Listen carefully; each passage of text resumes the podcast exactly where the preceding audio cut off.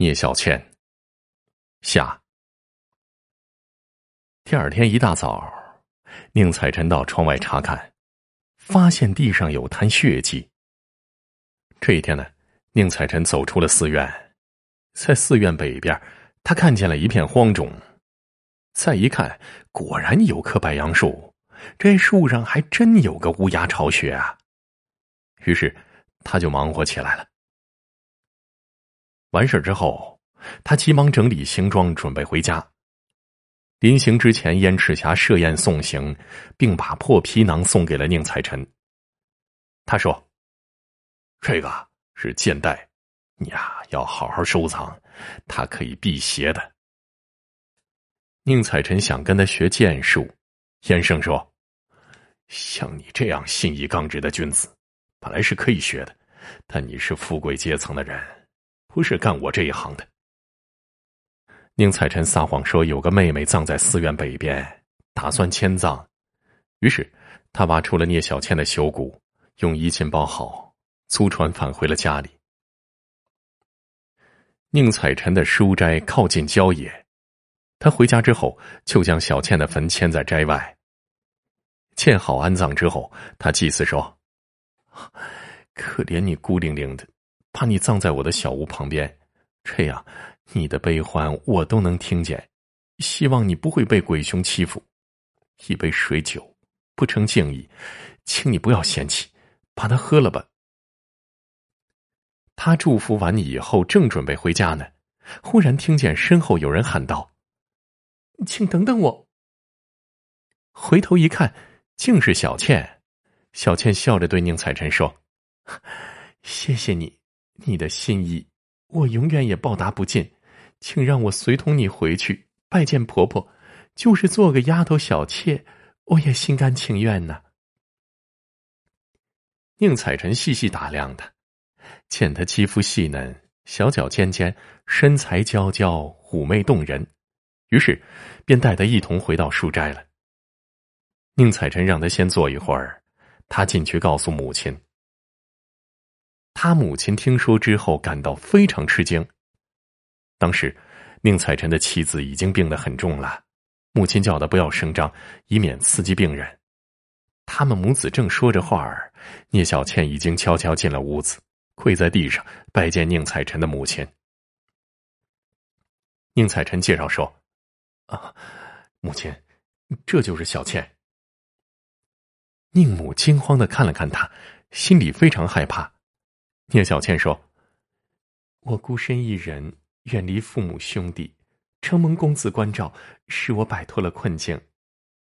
因此，我愿意侍奉他，以报答他的恩德。宁母见他模样很可爱，才敢与他说话。宁母说：“姑娘肯照顾我儿子，我这老太婆当然很高兴了。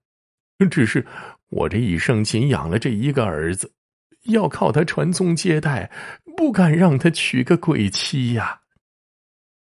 小倩说：“我我真的没有二心。九泉之下的人既然得不到您的信任，那就让我把公子当兄长对待，听候您老人家的吩咐，早晚侍候，行吗？”宁母觉得小倩的话特别真诚，便答应下来了。小倩说：“她想拜见嫂夫人。”宁母推辞说：“宁妻患病在床，多有不便。”小倩也就没去。接着，小倩立刻到厨房给母亲做饭。她在宁采臣家进进出出，穿堂入室，像是来了很长时间一样，一点都不陌生。天黑以后，宁母有些怕的，要他先回去睡觉，却不给他准备床被。小倩意识到了，这是母亲要赶她走啊，于是她就走了。经过书房时，她想进去，又不敢进，在门外徘徊。宁采臣叫她，她说：“房间里有剑气，我害怕。前些时候在路途上不敢见你，就是这个缘故。”宁采臣顿时想起燕赤霞送给他的破皮带，于是他赶忙把袋子拿下来，挂到别的房间去了。小倩这才进了书房，在竹灯边坐下，坐了半天也没说一句话。后来，他问宁采臣：“你晚上读书吗？我小的时候念过《楞严经》，现在多半已经忘光了，请你帮我找一册。夜晚空闲时，我请大哥指点指点。”宁采臣答应了，两人又无话可说。小倩也不说告辞。到了二更以后，小倩还坐在书房里不走。宁采臣催她，她伤心的说：“我是外地来的孤魂，特别害怕到荒墓里去。”宁采臣说：“啊，这里没有别的床，而且兄妹之间也理应避嫌的。”小倩站起了身。一副愁眉苦脸要哭的样子，想迈步却又迈不开步子。他慢吞吞的走出书房，过了台阶就不见了。宁采臣心里特别可怜他，想留他睡在别的床上，又担心母亲会责怪。第二天一清早，小倩就向母亲请安去了，端水给她灌洗，家务活忙个不停，而且样样都合宁母的心。到了晚上，小倩自动离开书斋。他经过书房时，经常借着烛光念经，直到宁采臣要睡觉时，才凄然离去。本来，自从宁妻病倒之后，宁母便操持起所有的家务，已经疲惫不堪了。自从小倩来到家之后，宁母就清闲多了。天长日久，宁母和小倩渐渐熟悉了，她对小倩也越来越疼爱。到了后来，宁母已经忘记小倩是个鬼，而不忍心晚上让她走了，便把她留下来跟自己一起睡。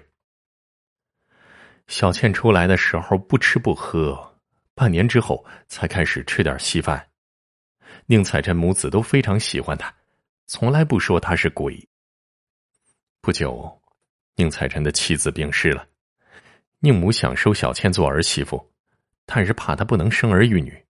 小倩说：“彩臣将有三个男孩不会因为有鬼妻就没有后代的。”于是，宁家大办酒席，邀请亲友。婚礼那天，小倩穿戴一新，大大方方的出来见亲友，令满堂亲友都看呆了。人们不怀疑他是鬼，而怀疑他是仙人？于是呢，各方的亲戚都来祝贺他们，并且争相拜见小倩。小倩擅长画兰花、梅花，经常作画答谢宾客。得到画的人把画收藏好，并且以得到小倩的画作为荣耀。有一天，小倩靠在窗前，忧心忡忡的样子，忽然问：“那格囊在哪儿？”宁采臣说：“啊，因为你怕它，所以我把它藏在别的地方了。”小倩说。我受到生人的气息已经很久了，应该不再害怕。最好将格囊挂在床头。宁采臣询问他这么做的原因，小倩说：“这几天以来，我心里的忧患没有停止过。料想金华那妖怪记恨我逃跑了，等他伤好了之后，恐怕早晚要过来找我的。”宁采臣于是拿格囊过来，小倩反复看了看，说。这是个剑仙用来盛装人头的，现在破成这样，不知道杀了多少人。我现在看到的，也还是浑身发抖呢。于是把格囊悬挂了起来。第二天，又让宁采臣移挂到门口。晚上，两人点灯相对而坐。忽然有一个像鸟一样的东西飞了进来，小倩吓得躲到了夹木里。